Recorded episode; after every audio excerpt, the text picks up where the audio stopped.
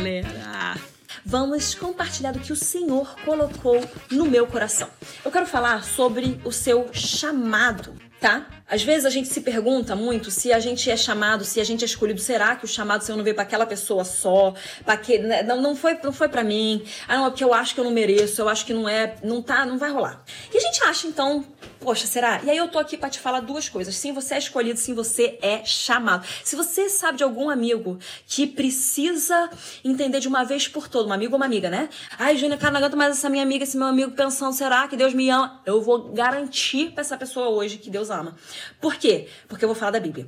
1 Pedro 2,9 fala o seguinte: vocês, vós, pois, né, são raça eleita. Você é eleito, escolhido, sacerdócio real, nação santa, povo de. Pro... Presta atenção, tu pertence a ele, povo de propriedade exclusiva de Deus. Não sei se eu sou chamada, não sei se eu sou do Senhor. Tu é, porque tá na Bíblia. Se tu entregou tua vida para Jesus, se tu pegou e falou assim: Eu reconheço Jesus Cristo como meu Senhor e Salvador, eu reconheço que Ele é Deus e Ele veio à terra e se fez homem, Ele veio como homem, se fez homem. Na sua natureza, Ele era 100% Deus, mas na sua operação, Ele era 100% homem. Ele veio, viveu uma vida santa, Ele sofreu morte de cruz, Ele nunca conheceu o pecado, se fez pecado por mim. Ele venceu a morte no terceiro dia ele ressuscitou e ascendeu aos céus e está à destra do Pai hoje, advogando ao meu respeito. Se você reconhece isso, você entregou, consagrou sua vida a Jesus, confessou o Senhor como seu Senhor e Salvador, meu querido, tu é escolhido, tu é chamado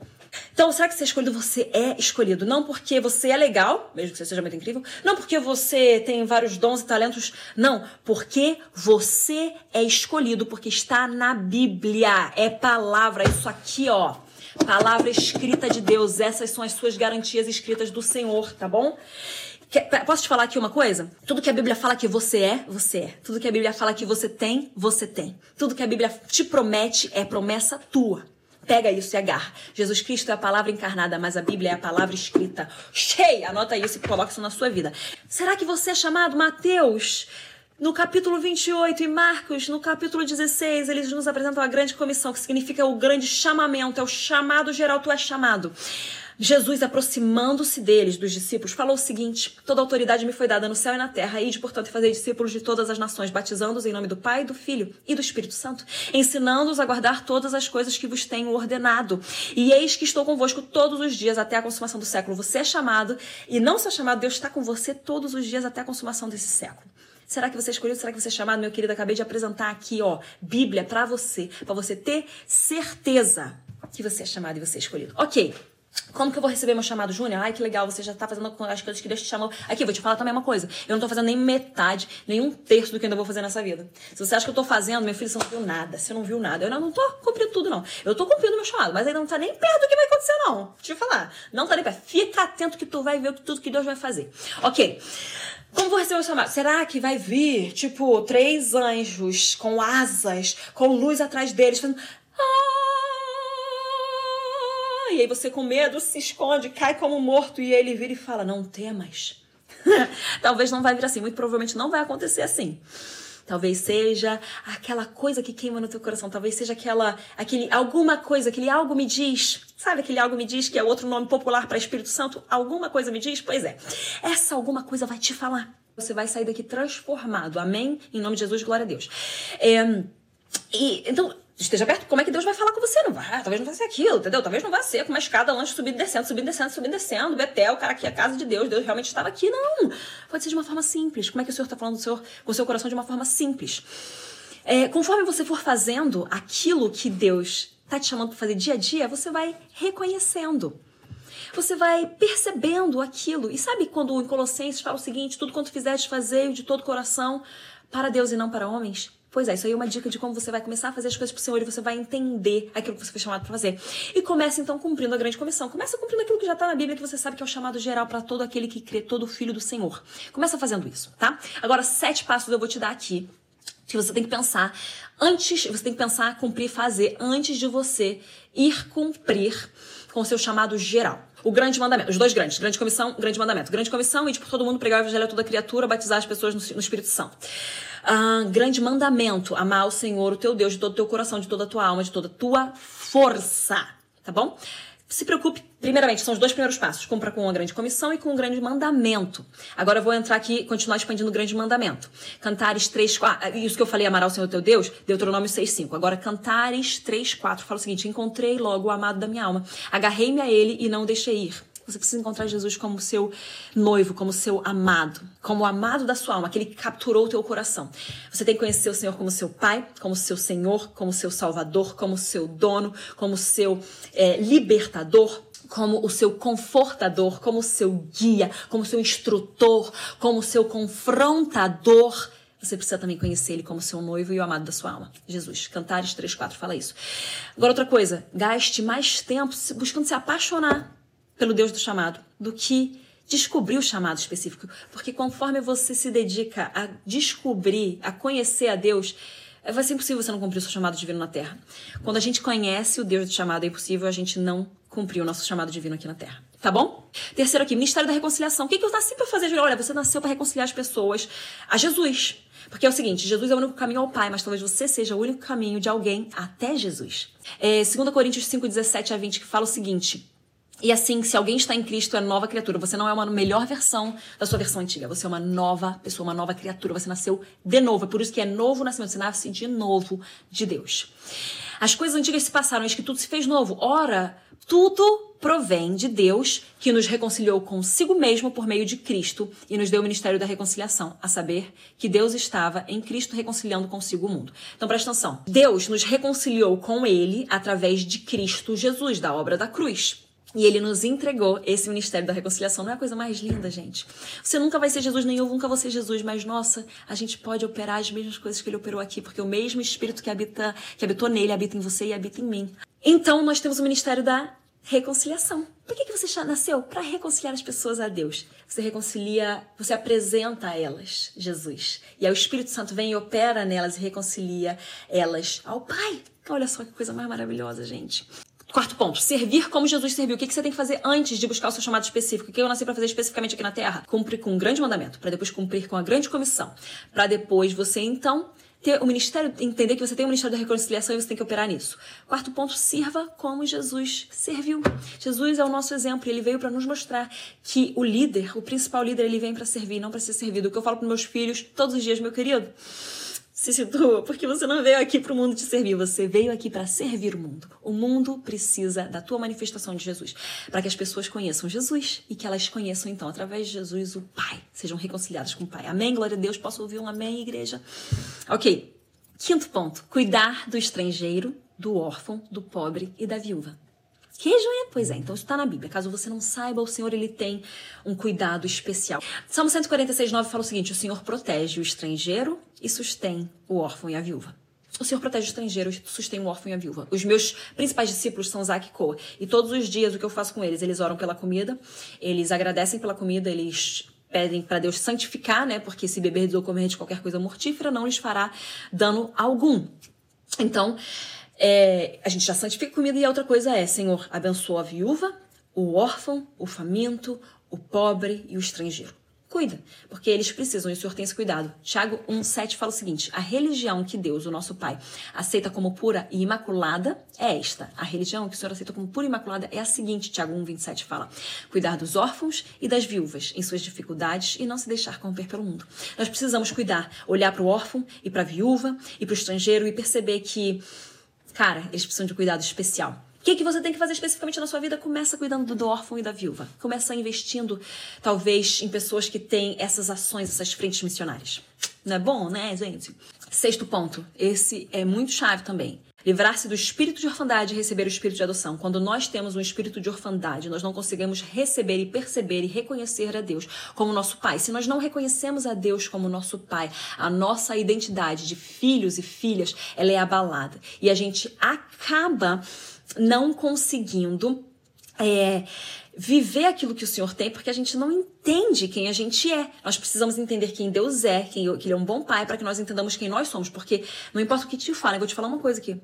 Isso aqui eu falo de verdade. A sua identidade, ela não tem nada a ver com o que você faz. Ela não tem nada a ver com aquilo que você pode desenvolver. A sua identidade não tem a ver com a sua personalidade. Oh, Júnia! É isso mesmo. A sua identidade não tem a ver com a sua personalidade, não tem a ver com você descobrir é incrível. Não. A sua identidade é de filho e filha. A sua identidade é de filho. A sua unicidade é você se descobrir dentro disso, descobrir o seu gosto, os seus hobbies, o seu jeito, os seus talentos. Essa é a sua unicidade. Mas a sua identidade é de filho e filha, tá bom? Então, o que significa? Você tem que entender o que, que é ser um filho, o que, que é ser uma filha. É, e eu gosto de resumir em quatro coisas, e as meninas que andam comigo já sabem. Você é, já entendendo que você é uma nova criatura, né? Totalmente aceito pelo pai, totalmente amado. Então você é totalmente aceito. Você, ele te aceita assim como você está. Ele te ama tanto que ele não te deixa continuar assim, mas ele te aceita assim como você está. Ele te ama incondicionalmente, nada do que você faça ou deixe de fazer vai mudar o amor de Deus por você. Você vai crescer em revelação do amor dele por você, mas o amor dele nunca muda, é incondicional. Totalmente suprido, não vai faltar, não existe mais espírito de sobrevivência na sua vida, vai ter mais do que o suficiente, porque ele é um Deus de abundância, ele é o Deus do mais que o suficiente e você é totalmente seguro nele. Você pode se jogar para dentro da palavra do Pai, porque ele vai te segurar, ele vai te conter, ele vai te. Sabe aquele passo que você dá para fora do barco? Ele põe o chão. Você é totalmente seguro nele, seguro debaixo das asas do Senhor, cara. Então, isso aqui é o que é ser filho. Você entender que você é totalmente aceito, totalmente amado, totalmente suprido, totalmente seguro. E a partir dessas coisas, as outras se manifestam. Mas essas são as bases, talvez, que eu coloco aqui sobre identidade. E de novo eu falo: identidade é quem você é é você ser filho e filha. Essa é a sua identidade, é isso que te define. A sua unicidade é o seu jeito, é o que você faz, é a forma como você faz as coisas. Isso é o que te deixa de uma forma única, mas filhos, essa é a nossa identidade. Amém? Faz sentido, gente? Ok. Sétimo ponto, para finalizar aqui. Sirva a unção e a visão de outra pessoa. Você olha uma pessoa e fala assim, cara, essa pessoa tá aqui cumprindo o chamado de Deus do jeito que eu acho que eu vou cumprir também. É, a gente se identifica, então eu vou servir a visão que está na vida dela. Eu vou servir a unção que está sobre ela, porque a unção de Deus sobre as pessoas é completamente ligada ao chamado da pessoa. A unção de Deus sobre nós, o Espírito de Deus sobre nós, o favor de Deus sobre nós tem a ver com o nosso propósito, o nosso chamado, aquilo que a gente é chamado a fazer. E aí ele repousa o seu Espírito, ele repousa a sua unção e a, o seu favor para que as obras, as portas sejam abertas, os corações sejam movidos. Se você está disposto a servir a unção que está sobre a vida daquela pessoa, você está aprovado para cumprir o chamado de Deus, porque você tem a humildade de entender que não tem a ver com você, não tem a ver comigo, tem a ver com ele. E ele pode usar quem ele quiser, um burro, uma pedra, ele pode usar, tá bom? João 12, 26 fala: Quem me serve precisa seguir-me, e onde estou, o meu servo também estará. Aquele que me serve, o meu pai honrará. Nós precisamos servir, seguir ao Senhor. E você tá entendendo que aqui Jesus está mostrando, olha só, eu, eu sou o líder aqui que está sendo enviado por Deus Pai. Eu sou 100% Deus, mas eu tô atuando 100% como homem. E você precisa me servir e me seguir. Agora, as pessoas é, que Deus está colocando, e você é essa pessoa escolhida, ela tem uma unção sobre a vida dela. Então, sirva. Acho que às vezes a gente precisa começar a querer mais servir aquilo que Deus já está fazendo, servir num, num, ministério que já está acontecendo, do que querer todo mundo criar o seu próprio ministério, criar a sua própria coisa, seu próprio. Às vezes eu vejo tanta coisa pipocando que é o meu, é o meu, é o meu, e eu às vezes queria mais que a gente pensasse que é dele, é o dele, é o dele, é o dele, é o dele, é o dele, entendeu? Então é isso, gente. Sirva então, ao conhecer o Deus do chamado, vai ser impossível você não cumprir com o seu chamado específico aqui na Terra. Cinco perguntas que eu quero que você se faça. Anota o seguinte: primeiro, quais são as suas aptidões naturais? O que é aquilo que você faz naturalmente que você é bom fazendo? Você, sei lá, você, você cozinha bem, você fala bem, você toca bem, você canta bem, você arruma, organiza bem, você. Um, você um, costura bem pessoas. ou costura bem roupas, acho que seria mais normal ter falado isso, né? Mas talvez você tenha uma aptidão, cara, pra, pra área da medicina, você, você, você, faz, você lida bem com números. Quais são as suas aptidões naturais? Segunda pergunta. Quais são os seus dons espirituais? Onde você flui com mais naturalidade, tá? Tipo, naturalidade. O que é aquele dom que, cara, sai de você naturalmente? Talvez você flua em palavras proféticas, talvez você flua em palavra de sabedoria. Ó, e os dons são palavra de sabedoria, palavra de conhecimento, discernimento de espíritos. Não é só pra ver demônio, não. É discernimento de espírito. Saber o que o espírito tá fazendo. Fé, dom de cura, operação de milagres, profecia, variedade de línguas, interpretação de línguas. Qual que é aquele que flui mais naturalmente para você? Não, terceira pergunta. Qual é a área que você venceu e ganhou autoridade? O Espírito Santo fez alguma coisa na sua vida, você venceu, você ganhou autoridade naquilo. Qual que é essa área? Perceba. Quais são as suas aptidões naturais? Quais são os seus dons espirituais nos quais você flui com mais naturalidade? Qual é a área onde você venceu e ganhou autoridade? Qual sempre foi o seu maior sonho? O que é aquilo que queima no seu coração? O que é aquilo que queima no que Qual sonho que você tinha, cara? Quem sabe não é isso aí que Deus está te chamando a fazer, porque o dom, o dom e o talento que Ele te deu, o dom e o talento que você tem, foi Ele que te deu, entendeu? Usa para Ele. E o que você faz de melhor, sem esforço, que as outras pessoas perto de você têm que se esforçar um pouquinho mais para conseguir fazer igual? Eu não tô falando pra você se comparar, não, mas eu tô perguntando para você, seja. É, perceba aquilo que Deus faz em você, perceba aquilo que Ele te deu. O que, que você faz que é diferente das pessoas que estão perto de você, cara? O que, que você faz? Talvez seja isso aí, o seu chamado específico. Então faça essas perguntas. E aí, os cinco pontos finais para você não desperdiçar nada na sua vida. Entenda que o seu tempo de espera, ele não é um tempo de espera, na verdade, é um tempo de preparo. Então, enquanto você está esperando chegar lá, você está sendo preparado para chegar lá. Atrai o favor de Deus para que as portas venham ser abertas. Esteja sempre pronto. Com o que você tem hoje, você tem que estar pronto para fazer as coisas de Deus. É, permaneça conectado com o seu destino. Isso aqui deixa, eu vou trazer. A, eu tenho uma pregação sobre isso, mas eu vou trazer para vocês é, para ficar mais claro. Davi, ele, ele estava. Ó, primeiro, essa, esses pontos aqui são todos baseados nessa minha pregação de Davi, que é dos pastos ao trono. Dos pastos ao trono. Davi entendeu que o seu tempo nos pastos era um tempo de preparo, não um tempo de espera.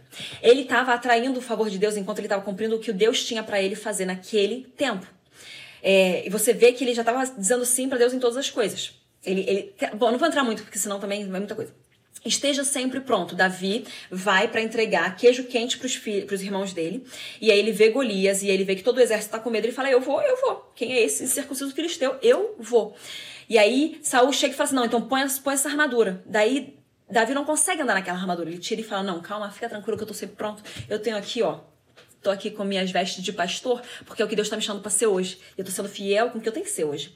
Então ele pega a funda dele, ele pega as pedrinhas lá, ele mata. Agora, esse é o esteja sempre pronto. Agora, a atenção de você permanecer conectado com seu destino é a seguinte: ele entendia que ele não deveria estar na armadura de Saul naquele tempo.